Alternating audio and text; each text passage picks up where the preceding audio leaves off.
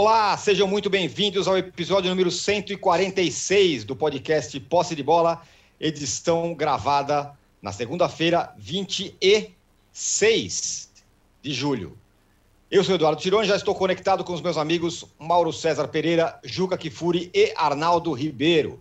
Bom, não tem como não começar o papo aqui sem deixar de exaltar a nossa raiz safadinha leal, medalha de prata no skate, corintiana, lembrou bem o Juca. Então tá aí os parabéns para nossa fadinha medalhista. Agora, no futebol é o seguinte, o Palmeiras passou pelo Fluminense 1 a 0, o Galo passou pelo Bahia 3 a 0 e os dois times vão aí disputando palmo a palmo a liderança do brasileiro. O Palmeiras acumula, se eu não estou enganado na minha conta, sete vitórias seguidas no campeonato e o Atlético seis. Na cola dos dois está o Fortaleza, que ganhou do Bragantino e figura ali na terceira posição. A segurança com que o Palmeiras vence seus jogos, a ótima fase do Hulk, que vai dando vitórias para o Galo, e o surpreendente Fortaleza, Fortaleza serão os temas do primeiro bloco. Agora, quem que vai parar o Flamengo do Renato?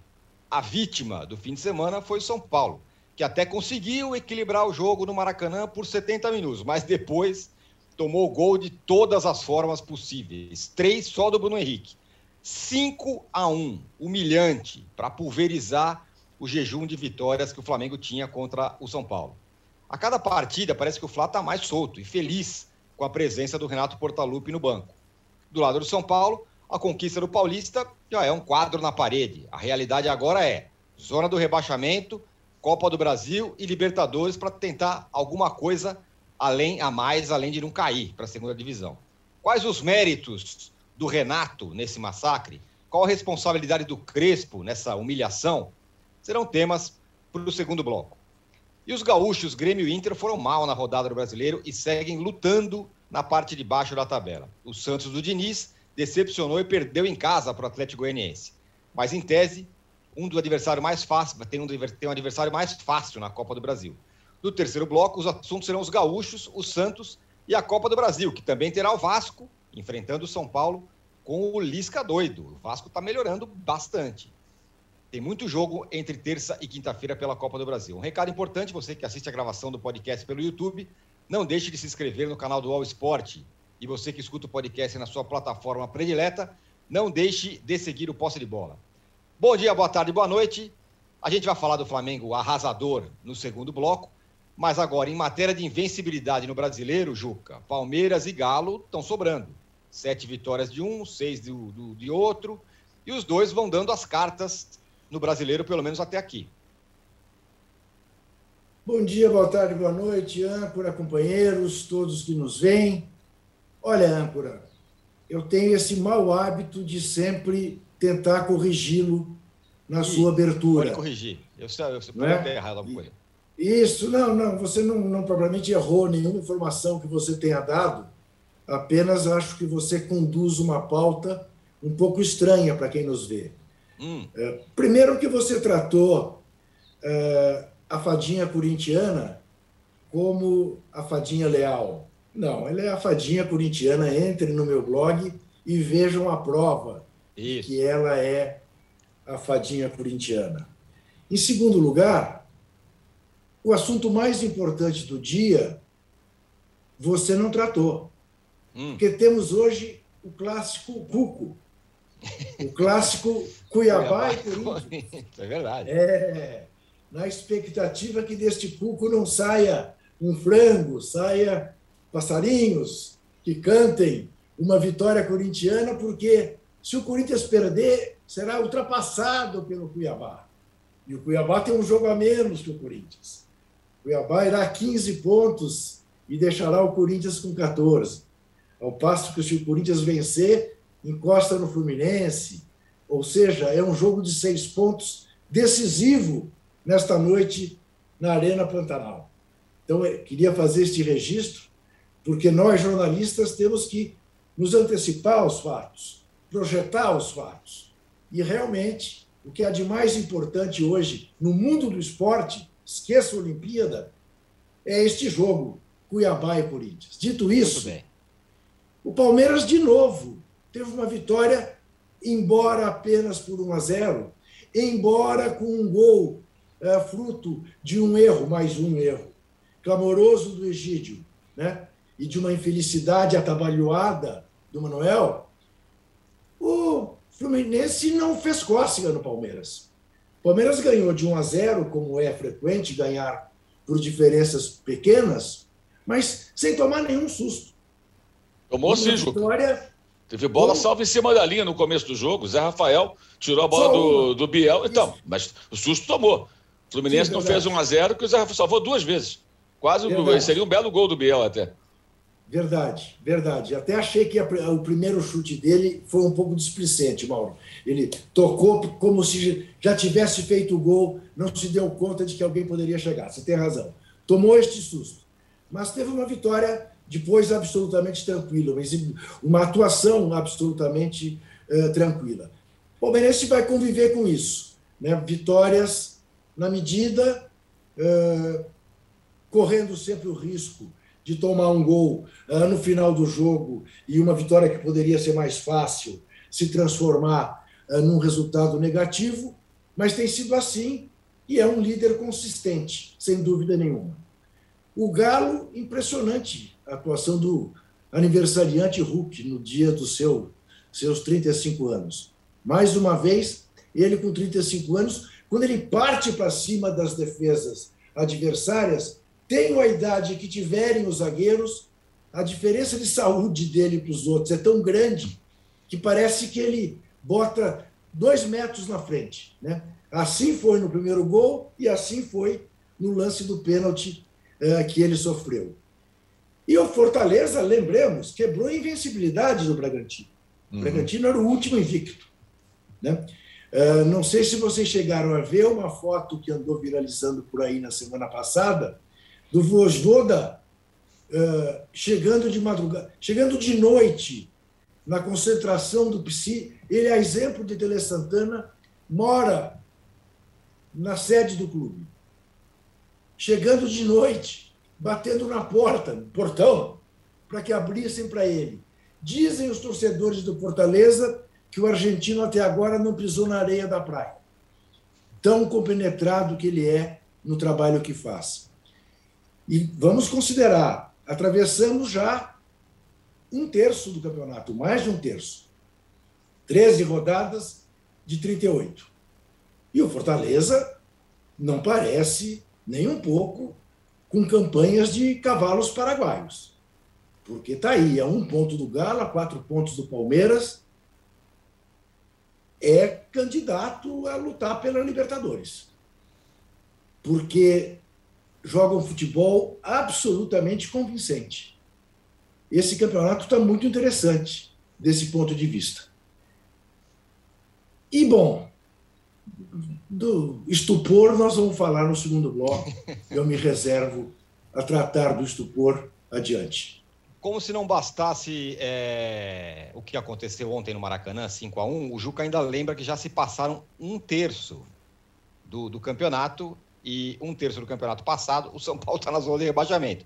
Mas isso vai ser assunto do segundo bloco. Agora, Mauro, com relação ao Atlético, ao Galo, é... o quanto é bom e o quanto é ruim essa super dependência do Hulk? Porque a impressão que dá, quando o Hulk joga, o Galo vai lá e ganha, porque ele resolve. Quando o Hulk, por um acaso, não joga ou não está bem, o Galo tem mais dificuldade. Tem uma dependência grande dele, mas o fato é que ele está resolvendo, né? É, ao mesmo tempo que é bom né, para o Atlético e para o Cuca, é ruim porque deixa claro para quem quiser ver é, o quão deficiente é o trabalho do técnico, né? Porque o Atlético investiu muito, tem vários bons jogadores, tem um elenco robusto e o jogo do Atlético continua deixando demais a desejar. Né? Mesmo nas partidas contra o Boca, o Atlético não jogou bem, se classificou nos pênaltis, com muitas reclamações dos argentinos com relação ao VAR, especialmente o gol anulado é, na partida da, de Buenos Aires. E ontem não fazia de novo um bom jogo. O Bahia, inclusive, equilibrou bem o jogo no primeiro tempo. Depois o Bahia caiu muito. Aliás, acho o Bahia também um time mal treinado pelo Dado Cavalcante. Um time frágil na marcação, mas teve até uma certa é, estrutura no primeiro tempo. Conseguiu fazer um jogo igual, conseguiu pressionar o Atlético em alguns momentos, criar algumas situações. E aí o Hulk de novo resolveu. Não, a tabela, o Cuca foi até feliz na entrada do, do Sacha, né, que participa ali da jogada. Uma boa tabelinha por dentro ali da área do, do, do Bahia e o Hulk abriu o placar, depois acabou fazendo gol de pênalti. Ou seja, ele que está carregando o time nas costas, literalmente. Por, é, o trocadilho é inevitável. O Hulk carrega o Atlético nas costas. O time do Atlético não ajuda o Hulk e não é culpa dos jogadores. O time não é bem montado, não é bem treinado. Eu vejo dessa forma. E são várias partidas em que o Atlético não se complica, justamente porque tem um jogador que desequilibra em campo. Porque ele é muito forte fisicamente, é muito técnico, sabe finalizar, é frio. O primeiro gol mostra bem isso. Então o Atlético hoje depende demais do Hulk. Eu acho que isso tem um lado bom que é, pô, temos um cara aqui que resolve os jogos, né? Mas o time não joga bem. Então, e no momento que ele não jogar bem, e no momento em que ele não puder atuar, como é que vai ser? E agora o Atlético vai ter, por exemplo, na Libertadores, o River Plate, que embora tenha perdido jogadores como o próprio Nacho, que foi para o Atlético, né? Está é, tá sempre se recompondo, sempre se remontando. Ao contrário, é, é um time muito bem treinado pelo melhor técnico sul-americano é, é, do momento, pelo menos a atividade aqui no continente. Né? Talvez só possa ser colocado no nível daqueles argentinos que estão na Europa. É, então, acho que o Atlético tem aí o, o que sentir. Tem, tem, pode sentir aliviado porque o Cuca, o, o, o Cuca, não trabalha bem, mas o Hulk trabalha muito bem nesse momento, né? mas é, é um, é um, pouco preocupante até, porque, como qualquer jogador, vai ter um momento que ele possa, vai ficar de fora. Ou suspenso, ou se machuca, tem que ser poupado, alguma coisa vai acontecer, acontece com todo mundo. E aí? E se for num jogo difícil? Sem o Hulk, o Atlético hoje é muito pouco. O próprio Nacho não está produzindo tanto quanto produziu antes, talvez até em função da lesão, né? ele voltou agora de uma lesão e tudo mais. Né? É, até no primeiro jogo do Atlético ele foi preservado antes para tentar jogar contra o Boca, né? jogar na Argentina. E o Hulk tem sido realmente o cara que resolve. Agora, o jogo do Atlético ontem, que veio 3 a 0 eu acho que foi um placar que não traduz o que foi o jogo, como o do Maracanã, que a gente vai falar daqui a pouco também, é o placar que não traduz o que foi o jogo. Placares exagerados, porque foram as partidas do todo. Tem aquele pedaço do jogo que, de repente, um placar apertado vira goleada. Eu vi dessa maneira o jogo da manhã no jogo da tarde. Muito bem. É, falaremos, claro, de Flamengo e São Paulo. Eu tô com o Mauro com relação a, aos dois jogos. Acho que os placares foram diferentes do que foram os jogos. Isso não quer dizer que, que não foi uma humilhação pro São, é, contra o São Paulo. Agora, o Arnaldo, essa talvez seja uma diferença né, do, do Palmeiras e do Galo, líder e vice-líder do campeonato. O Galo tem o Hulk, que é um jogador que destoa demais dos outros e, portanto, resolve jogos.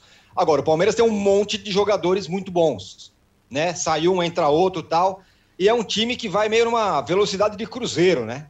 Você vai lá, tá, vai jogar contra o Atlético Goianiense fora, vai lá e vai ganhar. Vai jogar contra não sei quem, vai e ganha. Vai jogar contra o Fluminense, não é uma super partida, mas vai lá e faz os três pontos. Aquilo que você fala, né? Vitória de campeonatos de pontos corridos. Mesmo quando não faz um super jogo, vai lá e ganha. Não à toa são sete jogos seguidos. Parece que não tem muito esforço, que não precisa jogar no limite o Palmeiras para ir ganhando, né?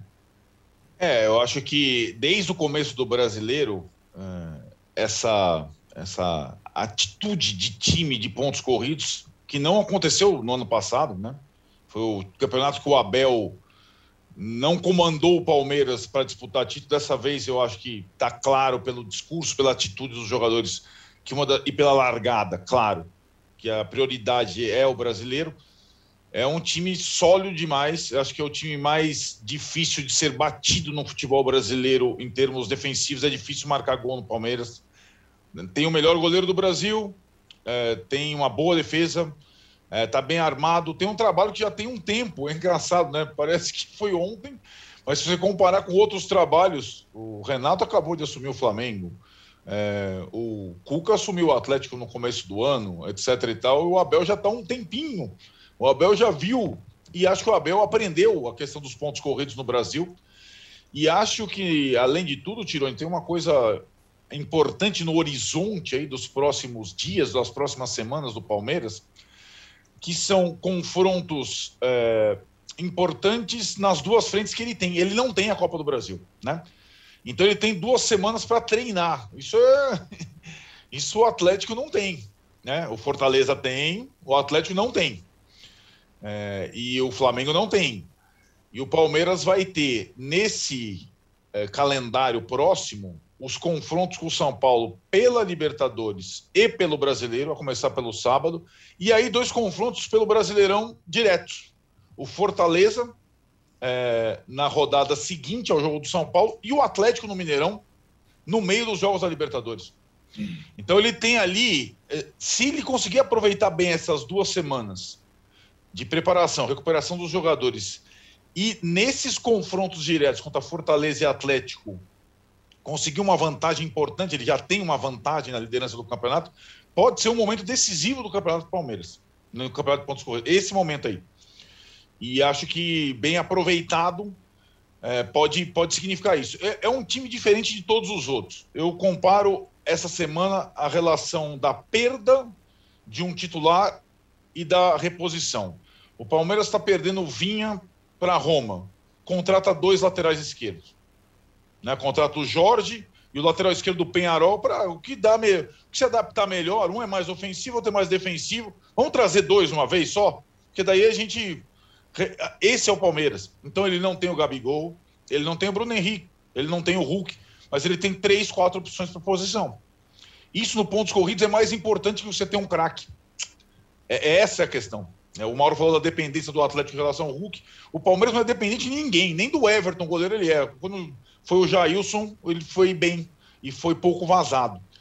Esse é um trunfo e acho que o Palmeiras está fortíssimo nas duas frentes que, que ele tem na, na, na competi nas competições nesse ano. E insisto, essas duas semanas de treinos elas podem fazer diferença se bem aproveitadas. Começou agora, a semana de folga, entre aspas, do Palmeiras até o clássico de sábado com o São Paulo. O Juca, isso que o Arnaldo está falando sobre o Palmeiras, ah, perdeu um jogador, vai lá e traz dois para não ter problemas, é, que também vale um pouco para o Galo, que conseguiu fazer um, um, super time, contratando o Hulk, contratando esses caras todos, e isso não vale para o Fortaleza. Embora nos pontos corridos é sempre uma, na maioria das vezes, é, é uma, uma corrida em que quem tem mais recursos vai chegar na frente, então quem tem mais elenco tal vai chegar na frente. O Fortaleza meio que contraria isso, né? De alguma forma. É, mas o Fortaleza tem menos competições, né? É, a disputar sim. do que esses outros que estão ali é, combatendo com ele no topo da tabela. Isso pode ser um fator a favor dele. Agora, o que mais me chama a atenção no Fortaleza é o seguinte: o Fortaleza tem vencido seus jogos em casa num gramado horroroso que o prejudica, mas que evidentemente está no ambiente dele. Uhum. Quando ele sai e joga em gramados melhores, a produção dele sobe, porque o time é bom. É. Né? Não é apenas dizer que é um time capaz uh, de se utilizar bem das suas armas no seu espaço. Não, é um time bem organizado taticamente e é um time com jogadores muito bons. Que, de repente, maduros afloraram. Robson, não é? é enfim, é, eu estou de olho no Fortaleza, com toda a simpatia do mundo, porque nós estamos vendo também um florescer do Nordeste. Né? Até voltando a fadinha. A fadinha é de Imperatriz.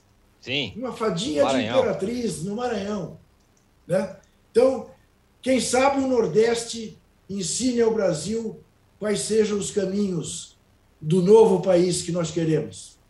Muito bem. É... Então é isso, ó. Fechamos aqui o primeiro bloco. Tá todo mundo enlouquecido para que a gente fale do grande jogo da rodada, Flamengo e São Paulo, 5 a 1 vocês podem nos dar likes, ó, o Juca fazendo igual o Gabigol ali, ó. ó. Vocês podem nos dar likes. Se o, se o Bruno Henrique estiver assistindo aqui, ele já só no, em dois minutos ele já deu três likes aqui. Então vocês podem nos dar também. Por favor, Isso. likes aí que estamos precisando. Fala, Juca. Esse valeu, meu amor. É, tá vendo? Esse valeu, exatamente. Fez quatro gols, um não valeu e os outros três valeram. A gente volta, então, portanto, em 30 segundos para falar do grande jogo dessa rodada. Flamengo 5, 5 com fraturas. São Paulo 1. Já voltamos. Enquanto na rua o comércio tem hora para fechar, na internet ele continua sempre aberto. E agora você pode abrir o seu negócio ou levá-lo para a internet com toda a facilidade, experiência e segurança do UOL. Chegou o UOL Meu Negócio. Com ele, você tem o criador de sites e a loja virtual para começar a crescer na internet. Faça como milhares de clientes. Acesse agora mesmo uol.com.br barra meu negócio e leve o seu negócio para a internet. UOL Meu Negócio, apoiador oficial do seu sonho. Estamos de volta para o segundo bloco do episódio 146 do podcast Posse de Bola. Agora sim, vamos falar de Flamengo 5, 5, São Paulo 1 no Maracanã. O Flamengo pulveriza a, o tabu que tinha, que o São Paulo ganhava e não perdia de ninguém, do Flamengo, não perdia do Flamengo nunca, tal, perdeu, perdeu bem perdido de 5 a 1, 5 a 1 para o Flamengo. Ô Mauro, na semana passada, a gente falou aqui mesmo no, no poste de bola que o Flamengo, eu falei, né, que o Flamengo do Renato lembrava o do Jesus pela fome com que tentava fazer gol. Tentava fazer gol o tempo todo, não parava. É, contra o São Paulo, me parece que uma outra característica apareceu, que também era do time do Jesus, que é o, o nocaute em poucos minutos. O Flamengo resolveu o jogo em dois, três, cinco, oito minutos no máximo, com três gols assim. Fez um, fez outro, fez outro, acabou o jogo. Ali o, o, o rival, aí, o São Paulo, ficou completamente atordoado e aí tomou gol de tudo que é jeito. É, isso era uma característica do time do Jorge Jesus, que parece ser agora do Renato também. O que está acontecendo? Por que, que o, time do Renato faz isso, o do Rogério não conseguia fazer? Bem, é, eu acho que o, o, time do Flamengo, com o Domi, com o Rogério, com o Renato, com o Jesus, sempre é o time que mais cria situações de gol no campeonato.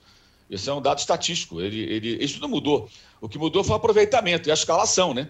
O Renato está contando. Ontem o Flamengo jogou pela primeira vez contra o São Paulo, nesses jogos todos aí, que foram quatro derrotas na temporada passada. É, teve, teve um desfalque que foi por opção, né? Que foi poupado o Isla. Ele tinha todos os jogadores à disposição. Todo mundo. O Flamengo chegou até oito desfalques contra o São Paulo. Oito. Teve seis, teve sete, teve oito, teve três. É, sempre muito desfalcado. Teve jogo que não tinha nem o Pedro, nem o Gabigol, por exemplo. É, o Gabigol fez seu segundo jogo no Campeonato Brasileiro ontem. Ou seja, ele praticamente não jogou. Jogou contra o Bahia, fez três gols e agora contra o São Paulo, quando não, não, não foi às redes. Então, para começo de conversa, assim, eu acho que é bem diferente. O meio-campo no Fla-Flu era Arão voltando ao meio-campo, João Gomes, Vitinho e Michael. Não tem Ribeiro, não tem Arrascaeta, já não tinha mais o Gerson. Quer dizer, o time é outro. O time agora está inteiro. E acho até que na, na, na, insistência das comparações de como é o trabalho do Renato, como era do, do, do seu antecessor, é, de forma até desonesta, as pessoas ignoram é, que simplesmente o time não é o mesmo. O Flamengo foi mutilado pela convocação da, da Copa América, pela dona CBF com o seu calendário, durante mais de um mês. A colocação do campeonato tem as digitais do calendário da CBF, porque o Flamengo jogou super desfalcado, né? E até por isso foi lá para tapetão e tudo, e tem que fazer alguma coisa mesmo, gosta ou não gosta porque não tem cabimento um time ser tão descaracterizado como foi e pagar a conta. O fato de o Flamengo agora estar acumulando vitórias não anula o quão prejudicado ele foi lá atrás, por conta de um calendário que nós criticamos há muitos anos.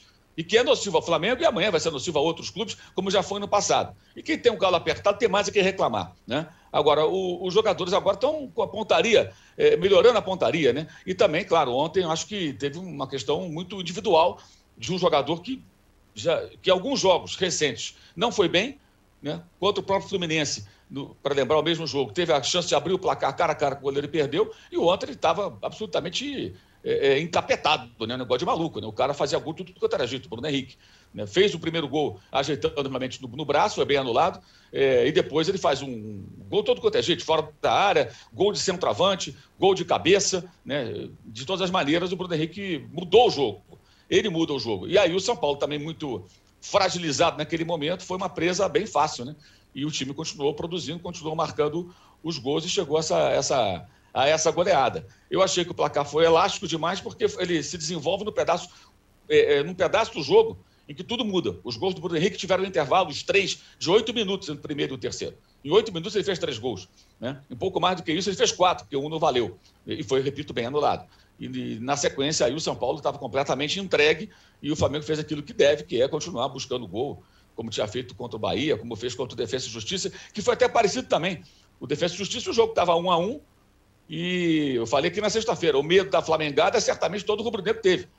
Porque toma o segundo gol ali, uma bola vadia, acontece alguma coisa, olha o drama, né? Aí, de repente, o gol da Rascaeta eh, torna as coisas mais fáceis acalma todo mundo. Aí entra o Vitinho, faz dois gols. Aliás, tem gente que fala, ah, o Vitinho tem que jogar. Também é outra comparação que eu acho totalmente desonesta. Comparar a atuação do Everton Ribeiro, que começa os jogos com o Vitinho que entra com o adversário já é, é, é, grog, né? Balançando. Aí é mais fácil, né? Você entrar com o adversário já assim. evidentemente, para entrar, fazer um gol, fazer uma jogada, evidentemente. Então, acho que não dá para comparar dessa maneira. O Everton Ribeiro começa os jogos, e são diferentes características, né? O mesmo vale o Michel. Ah, põe o Michel no lugar do Everton Ribeiro. É outra característica, é outro tipo de jogo. É, é, você tem que pensar aí numa, numa, mudança até da estrutura do time, que não mudou praticamente nada com a chamada do Renato. A grande mudança dele foi a volta, a grande até foi a volta do Arão meio-campo, o que já vinha acontecendo antes até com a, a saída de Gerson, a venda dele para o futebol da Espanha. Acho que o Renato tem uma função aí muito de uma novidade, né? Ele tem de fato uma capacidade muito grande de é, é, se relacionar com os jogadores quando as coisas vão bem, de trazer para si uma certa responsabilidade e está indo muito bem. Só acho que ainda, ainda acho que é pouco. Ainda são poucos jogos e um, e um, um recorte assim é, absurdo de, de, índice de aproveitamento. Né? O Flamengo inverteu a mão por completo. Né? Ontem o jogo estava complicado para o Flamengo. Está perdendo de 1 a 0 tá? e o jogo estava complicado. Primeiro tempo foi muito equilibrado, São Paulo teve oportunidade, Flamengo também teve. E o São Paulo ontem é que estava desfalcado. E o jogo não estava fácil. Aí, de repente, o jogo ficou fácil. Acho que é, ontem, para mim, eu, os méritos e o cara que tem que ser destacado é o Bruno Henrique. O que ele fez ontem foi uma atuação absurda, comparável àquela do Corinthians no 4x1 no Maracanã, em 2019, quando ele também fez três gols. Ali o Gabigol não estava em campo, estava suspenso, e ele resolveu. E vários outros jogos ele resolveu ao longo do tempo aí, né? Contra o Inter na Libertadores no Maracanã, ele fez dois gols. Ele gosta de jogos grandes, já fez gols em vários clássicos cariocas, é, é, ter sido artilheiro do Flamengo nos jogos contra Vasco, Fluminense Botafogo, e também contra os rivais mais importantes de outros estados, que é o caso de São Paulo. Então, acho que o Bruno Henrique ontem foi o cara que fez realmente a diferença. Eu acho que é questão de nível técnico mesmo, um jogador muito acima da média, que tem, tem tido partidas ruins, outras boas, mas ontem foi um negócio absurdo. É, assim, para ficar na história. O que, o que esse cara fez em poucos minutos é raríssimo. Três gols em oito minutos, um de fora da área espetacular, um de cabeça e o outro aparecendo como centroavante. Aliás, nisso eu gostei também da opção do Renato. Tirou ele da ponta esquerda.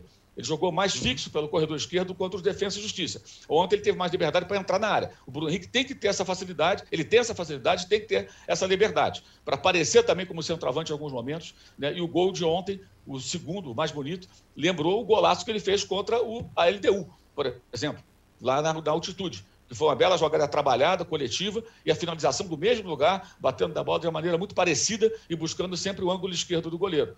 Né? Então, acho que ontem o jogo ele, ele, ele, ele, ele merece ser celebrado pelos rubro-negros, obviamente, mas passado, passadas algumas horas, tem que se olhar um pouquinho, de forma um pouco mais profunda para o jogo. O jogo não foi essa facilidade toda. O jogo ficou mais fácil para o Flamengo. Mas ele não foi. O do Bahia, não. O Flamengo foi construindo a vitória desde o começo. Sempre muito melhor que o Bahia. Contra o São Paulo não foi assim. O jogo estava mais equilibrado, estava mais difícil e tudo muda muito rapidamente. E acho que muito em função do talento e do poder de decisão absurdo do Bruno Henrique, que algumas pessoas também queriam que barrasse, como é o Everton Ribeiro. Barra, bota outro qualquer. Não é assim, gente. Não é assim. Esses caras são jogadores muito acima da média, podem ter uma fase ruim, mas não é qualquer um que está no banco que vai entrar, põe qualquer garoto. Isso é conversa fiada.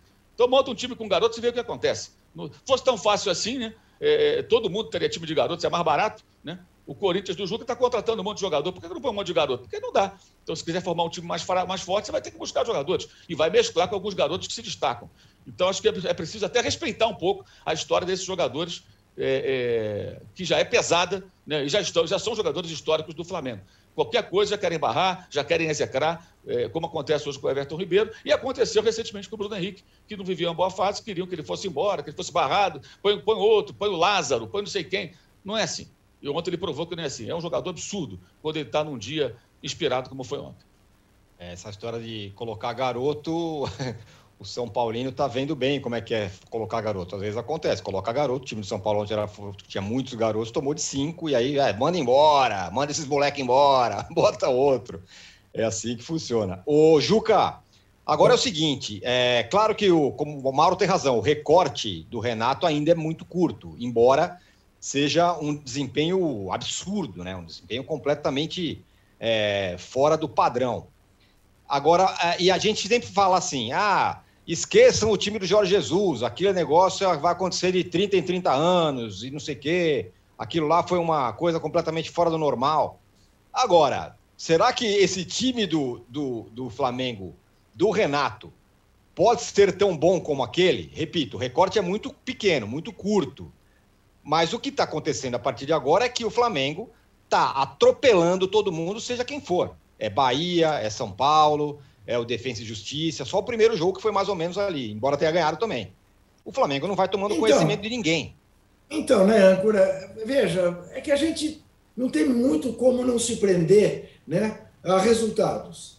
E os resultados recentes, né, o Flamengo fez quantos? 14 gols em três jogos, é isso? Fez 5 é, no São cinco, Paulo, fez 4. É 13 gols, é isso. É.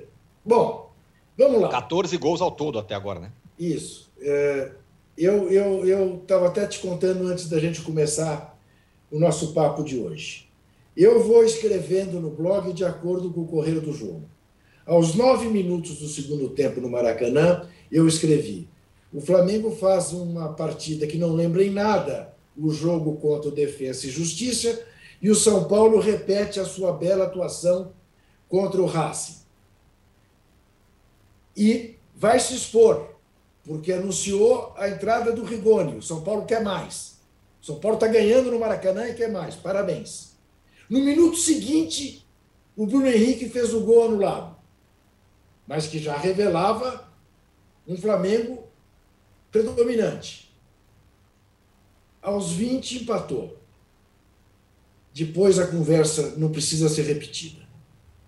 Quando ele fez o quarto gol, eu escrevi: o Flamengo faz com juros a exibição contra o Defensa e Justiça, e o São Paulo lembra a seleção brasileira contra a Alemanha. Porque é, a partir daquele primeiro gol, que é fruto, vamos usar a expressão que ficou tradicional a partir do 7 a 1, o apagão. Só um apagão permite que uma defesa tome aquele gol de escanteio que o São Paulo tomou. Só um apagão. E aí qual é a diferença?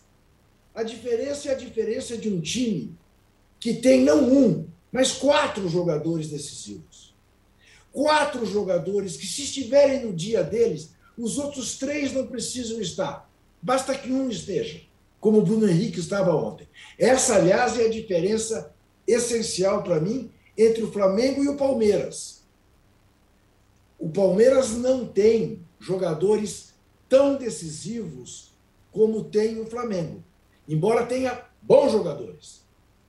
Você tem o Rafael Veiga jogando muito, você tem o Scarpa jogando muito, enfim, você tem agora o Dudu, né, que quem sabe entrando em forma, né, possa se transformar nesse jogador decisivo, porque na primeira campanha dele no Palmeiras tinha este papel, mas o Flamengo tem demais. Ontem o, o Bruno Henrique não só se excedeu, como jogou por ele e pelo Gabigol, que não fez uma boa partida. Não fez.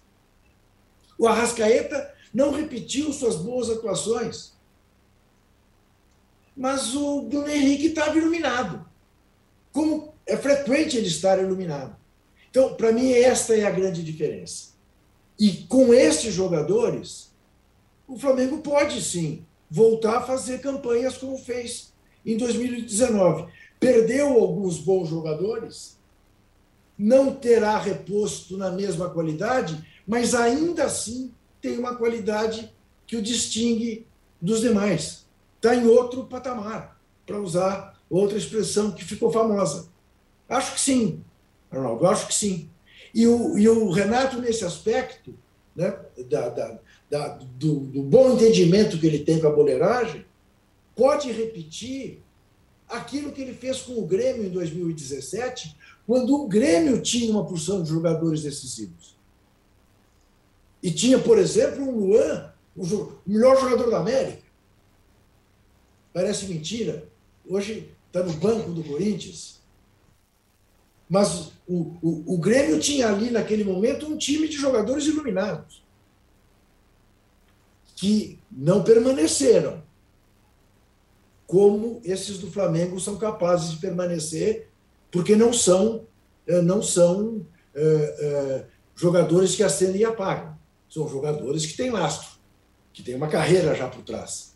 Então, acho que pode. Acho que o Flamengo pode, sim, decolar e arrasar daqui para frente. Pode. Desde que a CBF não invente outra, outra vez de atrapalhar o time do Flamengo, como fez até aqui no Campeonato Brasileiro. E, e o, em, com relação ao outro lado, Arnaldo, o lado derrotado, esfacelado, pisoteado, que foi o São Paulo. É, pode, o que, que, o que, que o São Paulo pode? Porque há três dias atrás, aqui na sexta-feira, a gente estava falando, não, o Crespo é demais, o Crespo foi. São Paulo foi incrível, amassou o Racing. Pô, agora sim as coisas entraram no seu eixo tal. Três dias depois, toma uma surra dessas que tomou 5 a 1 para o Flamengo. É, e agora? O que, que vai ser? Quais os próximos passos do São Paulo? O que, que precisa ser feito? É, primeiro que a comparação Racing Flamengo é água e vinho, né? Não, tem, não é porque o Racing eliminou o Flamengo ano passado na Libertadores, não tem nem comparação um time com o outro, né? O Racing, o poderio ofensivo do Racing é, é uma coisa ínfima perto da partida com o Flamengo. O São Paulo é um Arnaldo, pouco... Fala, Mauro.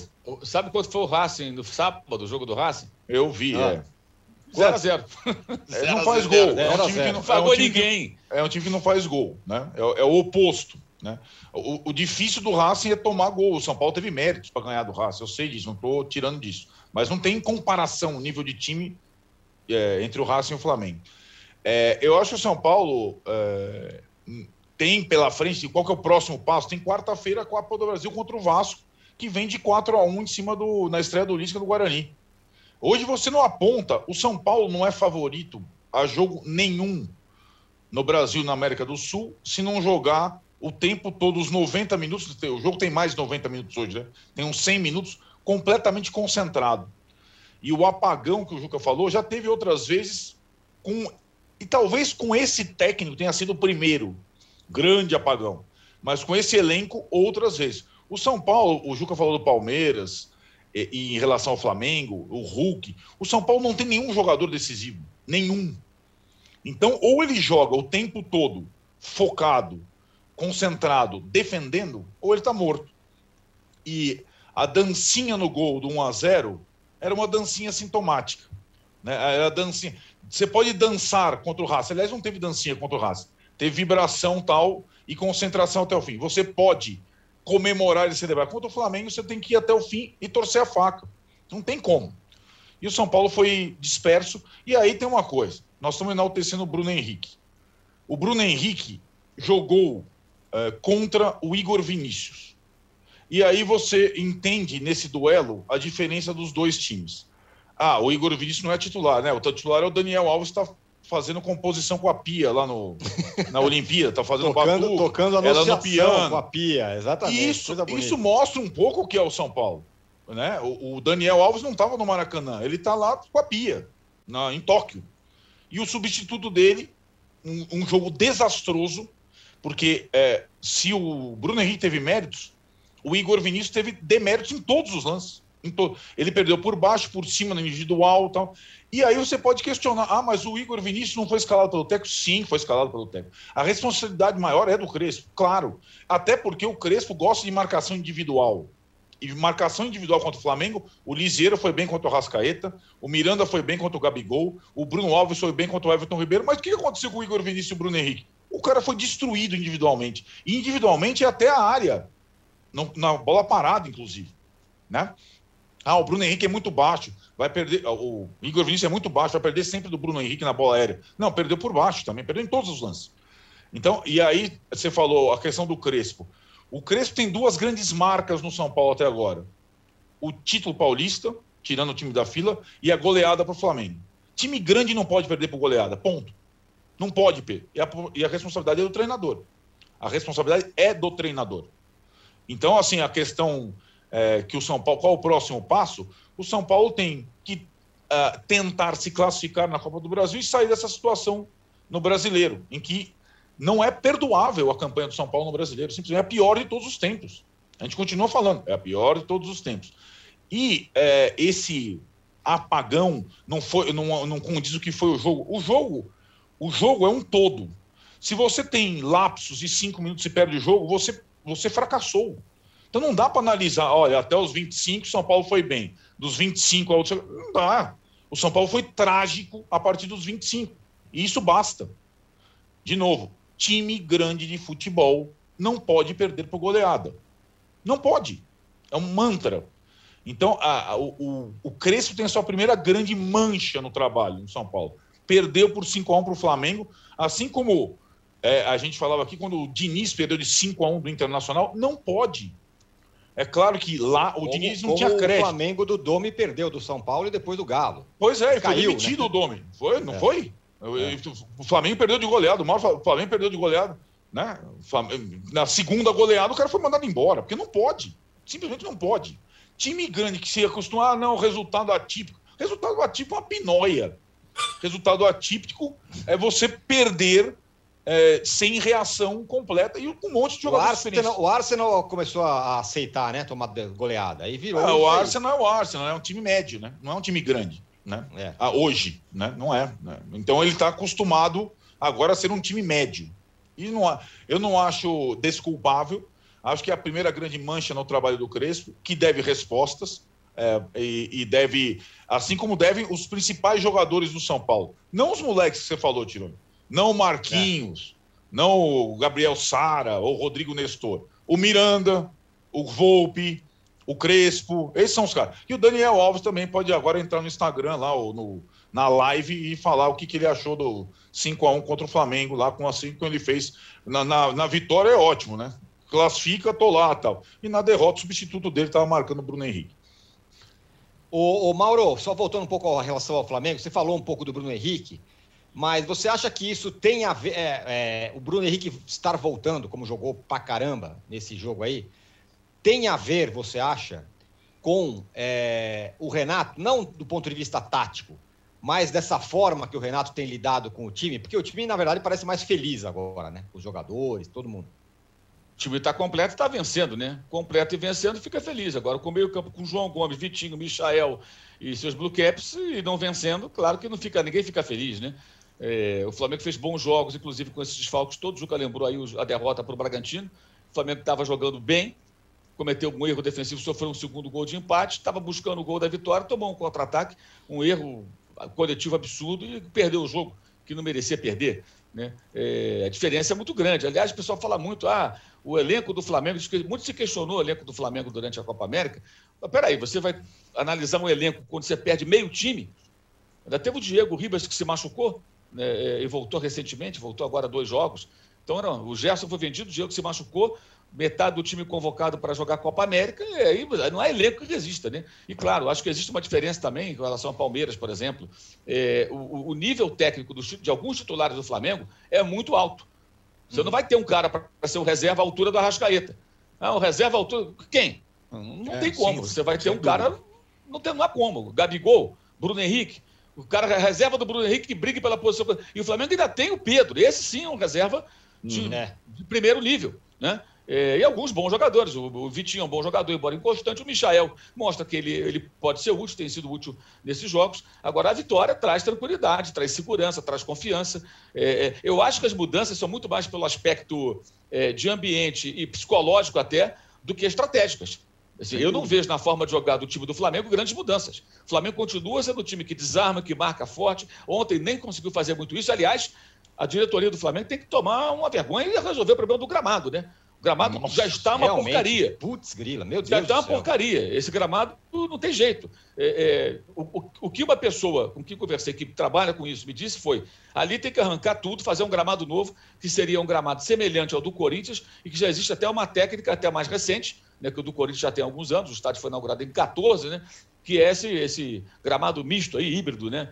Uma parte é artificial, uma parte é grama natural, mas que seria mais adequado, até pelas peculiaridades do Maracanã, como eu sempre gosto de lembrar, que é o campo no Rio de Janeiro, o campo de jogo que não é banhado pelo sol, né, em sua totalidade. Tem um pedaço do gramado que não pega sol. Então teve essa, além daquela obra bizarra que fizeram no Maracanã para a Copa do Mundo de 14, o gramado não recebe sol. Então você convive com esse problema. De novo, ontem o gramado atrapalha o time do Flamengo. A saída de bola, achei que ontem, inclusive, piorou, e não sei até que ponto o gramado atrapalhou, ou os jogadores, né, com essa nova formação, Achei que ontem foi meio problemática essa questão da saída de bola e acho que o Flamengo não pode também querer abandonar uma saída de bola trabalhada, que é a característica do time e combina com um time tão técnico, por conta do erro, que foi um erro, não foi individual, foi de uma dupla, né? Cometido no jogo lá em Brasília contra o Defesa e Justiça. Ali foi um, um erro dos dois Diegos ali, o Ribas e o, e o Alves.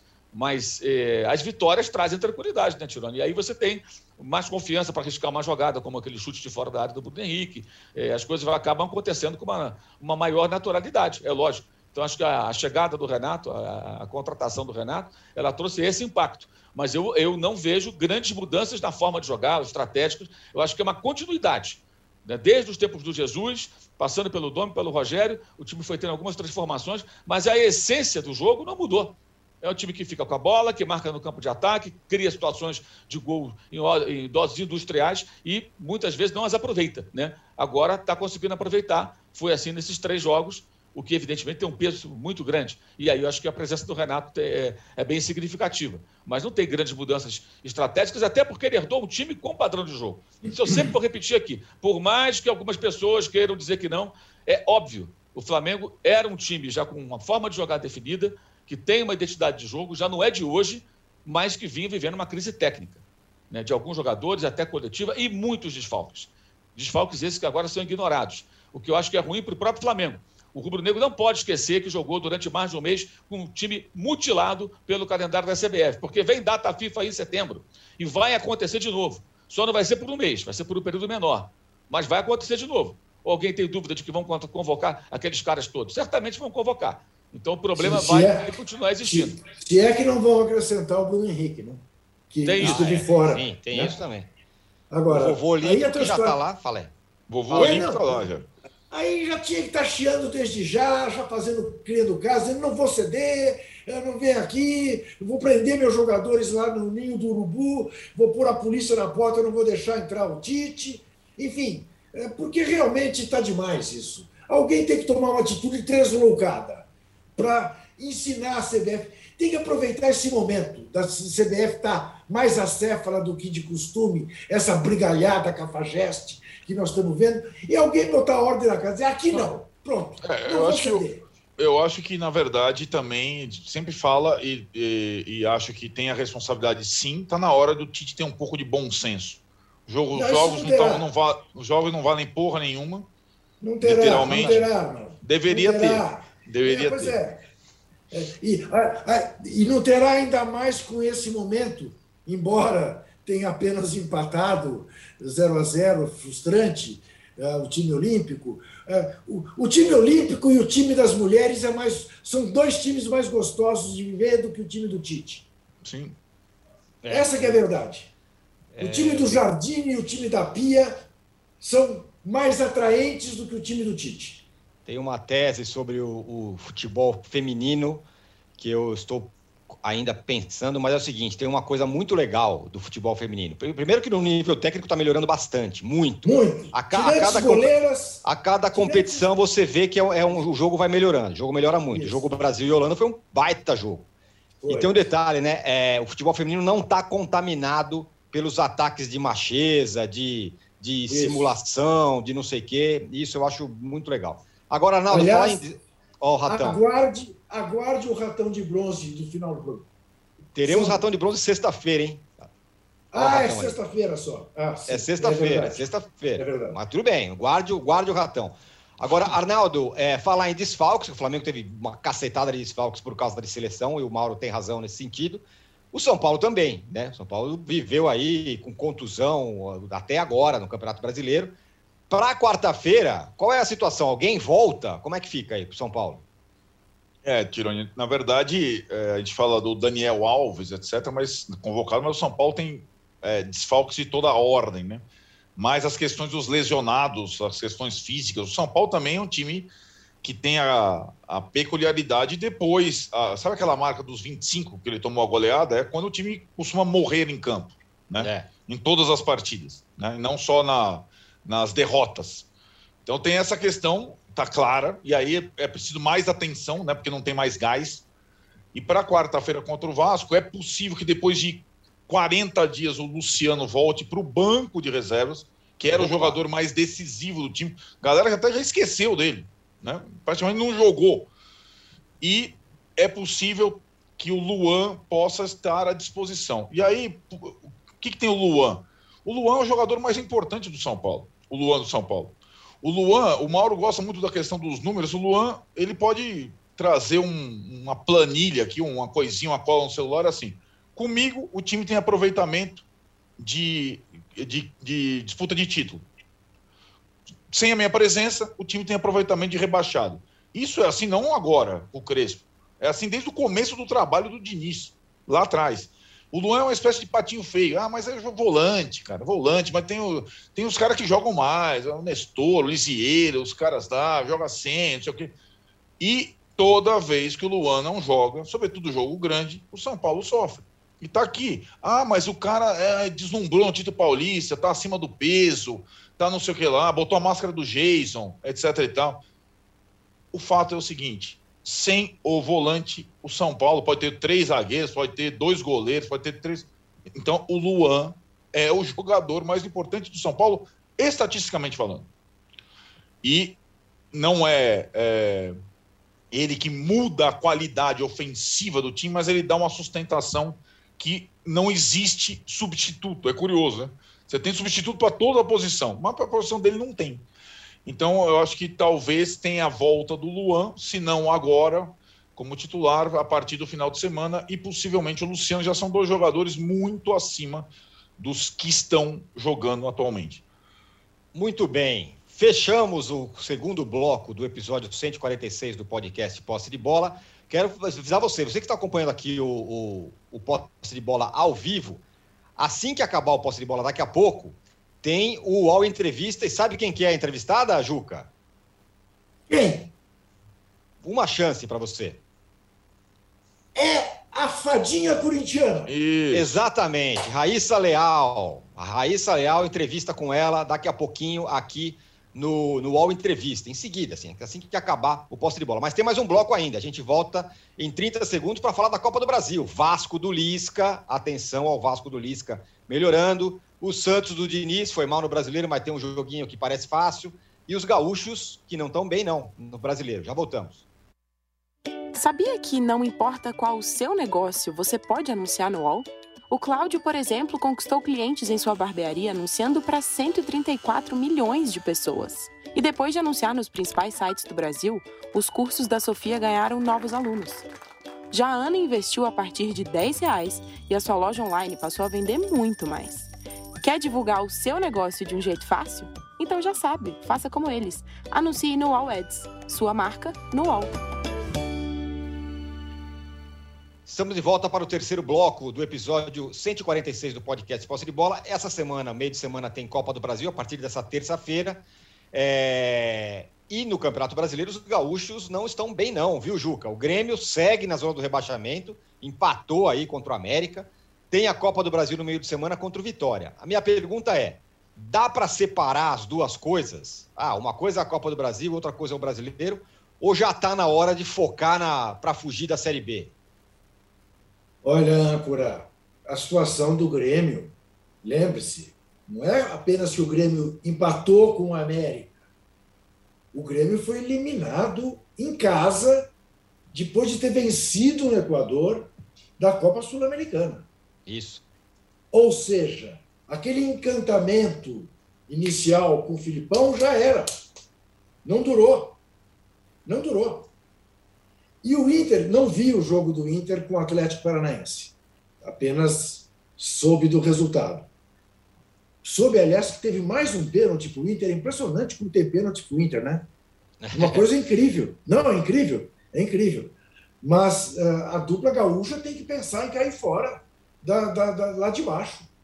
Eu até propus na minha coluna da Folha a, a dupla Grenal tem que se juntar e contratar o analista de Bagé e tomar um joelhaço. Tem que tomar um joelhaço, um método heterodoxo. Porque realmente está uma coisa impressionante, rapaz. Parece que os dois times estão intimidados com a perspectiva de ganhar um jogo. É impressionante se você olhar para os jogadores que tem. Não é possível que esteja acontecendo o que está acontecendo com os dois. E te digo mais, a situação do Inter é pior ainda que a do Grêmio. Porque não tem o elenco do Grêmio e tem mais jogos que o Grêmio. É preocupante se você pensar que o futebol gaúcho teve momentos em que dominou o futebol brasileiro. Sim. como é que você olha e vê os dois lá embaixo? É uma coisa, analista de Bagé neles, o personagem Luiz Fernando Veríssimo. é verdade. Agora, tem Copa do Brasil nesse meio de semana, como eu falei, tem São Paulo e Vasco no Morumbi. Aí, Mauro, é o seguinte: São Paulo tomou essa cacetada do Flamengo, vai grog para esse jogo. Pode ser uma brecha para o Vasco na Copa do Brasil, porque, na verdade, o time, na estreia do Lisca, meteu 4 a 1 no Guarani, que era um time muito forte, que é um time que é está indo bem na Série B. Pode ser a brecha ali para o pro, pro Lisca conseguir, o Vasco conseguir alguma coisa? Eu acho que o Vasco está diante da sua grande oportunidade da temporada, né? Porque é um confronto com um time de Série A, o Vasco está na Série B, e acontece no momento que chega um novo técnico e uma resposta imediata. O time do Vasco, o elenco do Vasco para a Série B é um elenco até bom. O Vasco tem a obrigação até de fazer melhor do que está fazendo na Série B. O Marcelo Cabo não funcionou. O Lisca conhece bem esse tipo de campeonato, conhece os adversários, treinou times que batem de frente com as equipes que formam a segunda divisão por um bom tempo. Na minha opinião, o Lisca fez o certo, ele não é louco nada de ter assim, ah, ele é doido, aceitou o Vasco. A brincadeira, a piada dos rivais é, é, pode até fazer sentido, como piada. Mas para o Lisca é uma tremenda oportunidade. Vamos lá. Oh, o que fez o Mano claro. Menezes quando estava no Grêmio e foi mesma treinar coisa. o Corinthians na Série B? A mesma coisa. Hum. Não vou pegar um time de Série A, não. Vou pegar o Corinthians na Série B, eu subo. O, o Mano mudou de patamar. Porque ele subiu com o Corinthians, foi, ainda foi uma final de Copa do Brasil, que perdeu para o esporte. Jogando a segunda divisão. No ano seguinte, Roubando. ele vai e ganha a Copa do Brasil, né? Quando chega o Ronaldo, em 2009. Ou seja, o Mano Menezes, ele, ele, ele já tinha sido vice-campeão da Libertadores com o Grêmio. E ele se firma entre os técnicos mais valorizados naquele momento, quando ele vai treinar o Corinthians na Série B. Ele tinha uhum. Grêmio no currículo e aí foi resgatar o Corinthians. Então, se o Lisca subir bem com o Vasco, né? Lembrando que na última vez que o Vasco jogou a Série B, ele liderava nessa altura do campeonato e terminou se classificando na última rodada com Isso. a torcida furiosa no Maracanã, no jogo com o Ceará. É, e Eurico, com o slogan do respeito, voltou e a torcida xingando Eurico Miranda, que foi a uhum. vez que o Vasco jogou a Série B tendo Eurico como presidente. Né? Então, acho que para o Vasco é uma grande oportunidade, porque vai pegar o São Paulo, obviamente, abalado. Ninguém toma de 5 a 1 chega três dias depois, entra em campo, aí beleza, tá tudo certo, tá tranquilo. Não, não, não fica tranquilo, como disse o Arnaldo. É, time grande não pode tomar goleada. Toma goleada e você tem aí alguns efeitos colaterais. Então, para o Vasco, acho que pode ser uma boa oportunidade de conseguir fazer um brilho é, na temporada jogando contra um, um, adversário, um rival de primeira divisão. Né? Então, acho que esse jogo ele ganha um, uma atenção especial. Né?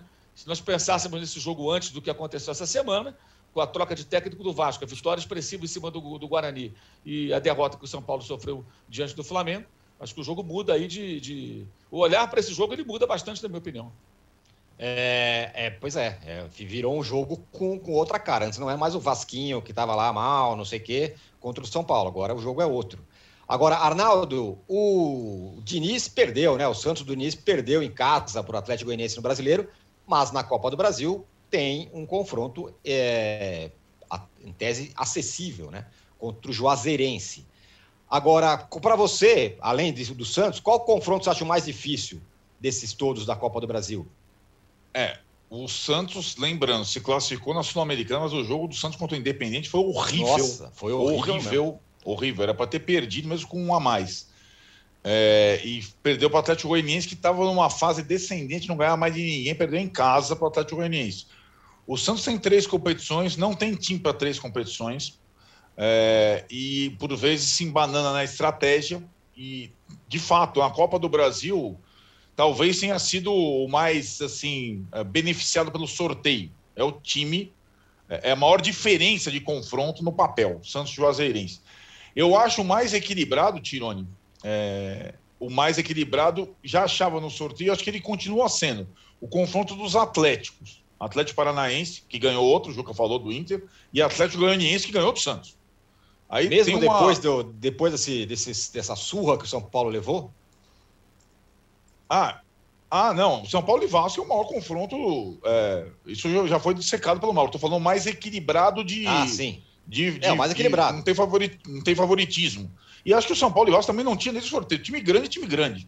É. O São Paulo, por estar na Série A, claro, é, tem, tem a obrigação de passar, mas o Vasco é time grande, time de massa. É. Esse, quando saiu o confronto, é, é, eu já destaquei São Paulo e Vasco é uma coisa, os outros confrontos são outra coisa. E acho que esse Atlético contra Atlético é parelho. É, o Atlético Paranaense está muito concentrado na Sul-Americana, né? E já avançou. E o Atlético Goianiense tem uma, tem uma oportunidade. Flertou com a Sul-Americana, foi eliminado, agora tem oportunidade. Vai ser um jogo. Esse vai ser um jogo difícil, é difícil prognóstico. É, e, e, acho que quem passar, passa forte e pode continuar incomodando é, na Copa do Brasil. Muito bem, senhores. Fechamos aqui o episódio 146 do podcast Posse de Bola. Nem precisou pedir likes, porque tá, tá no modo Bruno Henrique aqui, tivemos bastante likes e uma audiência é, brutal hoje, muito legal. Agora, você que acompanha ao vivo a gravação desse podcast, a gente, vocês ficam agora com o UOL Entrevista. E com que entrevista? Especialíssima com a Fadinha, Raíssa Leal, nossa medalhista do skate, medalhista de prata na Olimpíada é, de Tóquio. A gente volta na sexta-feira. Obrigado, Mauro. Obrigado, Juca. Obrigado, Arnaldo. Valeu, Paulo. E parabéns para a Fadinha, que vai dar uma entrevista muito legal agora, exclusiva pro, no UOL Entrevista. Tchau. Você pode ouvir este e outros podcasts do UOL em uol.com.br/podcasts. Posse de bola tem pauta e edição de Arnaldo Ribeiro e Eduardo Tironi, produção de Rubens Lisboa, edição de áudio de João Pedro Pinheiro e coordenação de Juliana Carpanês.